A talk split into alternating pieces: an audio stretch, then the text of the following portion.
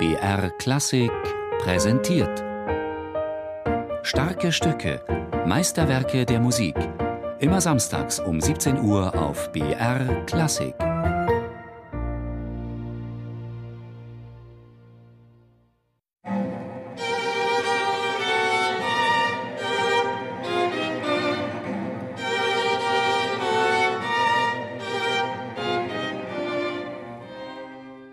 Wir haben schon erlebt, dass also Leute nach Janacek zu uns gekommen sind und gesagt haben, das war ja eigentlich gar nicht modern. Und dann gab es andere, die gesagt haben, das ist ja gräusliche Musik, das ist ja also von so einer solchen an die Grenzen gehen, gerade in, im, im Forte Fortissimo-Bereich, wo ja dann kurz vor Schluss zum Beispiel ein Fortissimo Ponticello, was eben dann wirklich schon so weit in die Zukunft reicht, wie wir es heute allerhöchstens bei ganz abschreckenden zeitgenössischen Kompositionen haben.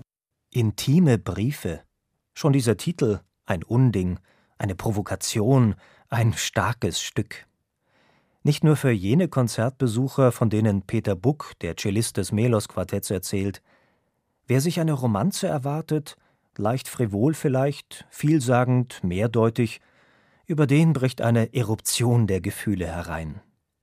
Dass so viel Leidenschaft nicht ihr galt, wusste auch Frau Janatschkova.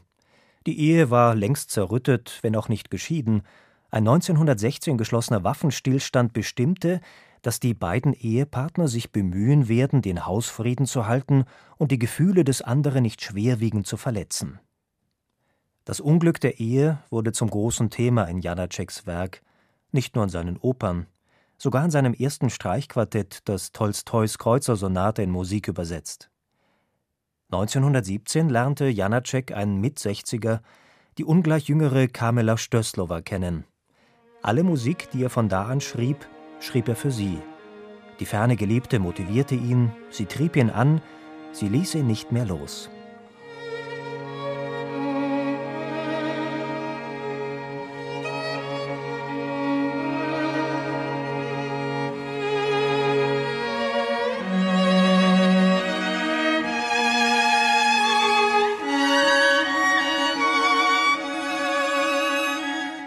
Mich sind die intimen Briefe so etwas Ähnliches und auch bei Janacek ganz speziell im Grunde Lebensbekenntnisse. Es sind Konzentrationen dessen, was in diesem Leben, mit diesem musikalischen Leben dieser Komponisten stattgefunden hat.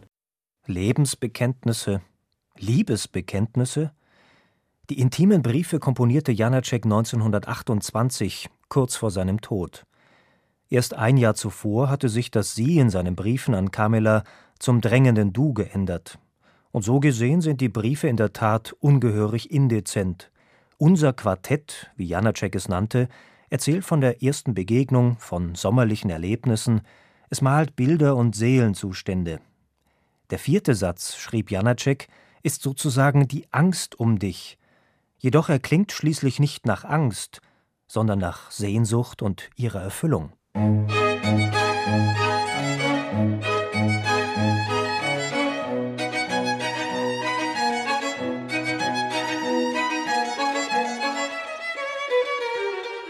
Ich würde sagen, es ist Programmmusik, weil es ja vom Inhalt her thematisch keine durchgehende Arbeit darstellt.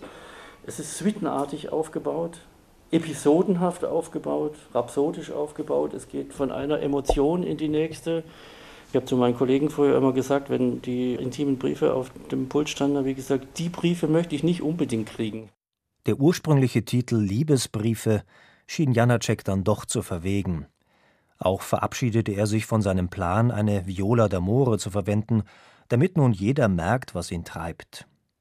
Ein seltener Fall von Altersweisheit, von künstlerischer Selbstbeherrschung gar im emotionalen Ausnahmezustand? Kamela Stößlova wurde zur Wegbegleiterin seiner großen Erfolge. Doch diese Zeit wurde für Janacek noch in anderer Hinsicht zur großen Freiheit. Er, der die Sprache liebte, der mit ihr spielte und wie kaum ein anderer in Musik übersetzen konnte, begriff die tschechische Eigenständigkeit als Aufbruch. Und anders als die älteren Kollegen Smetana und Dvorak gab es für ihn eben nicht mehr die Wahl zwischen Deutsch und Tschechisch. Für Janacek war klar, Tschechisch musste auch seine Musik sein, entschieden tschechisch in ihrem Gestus und Tonfall, und deshalb darf man den Titel Intime Briefe durchaus wörtlich nehmen. Was Janacek schreibt, kann man zwischen den Notenzeilen leicht hören Die gewonnene nationale Freiheit war für Janacek gleichbedeutend mit seinem eigenen Aufbruch in die Moderne. Daher die Klippen, Kliffe und all die Kühnheiten.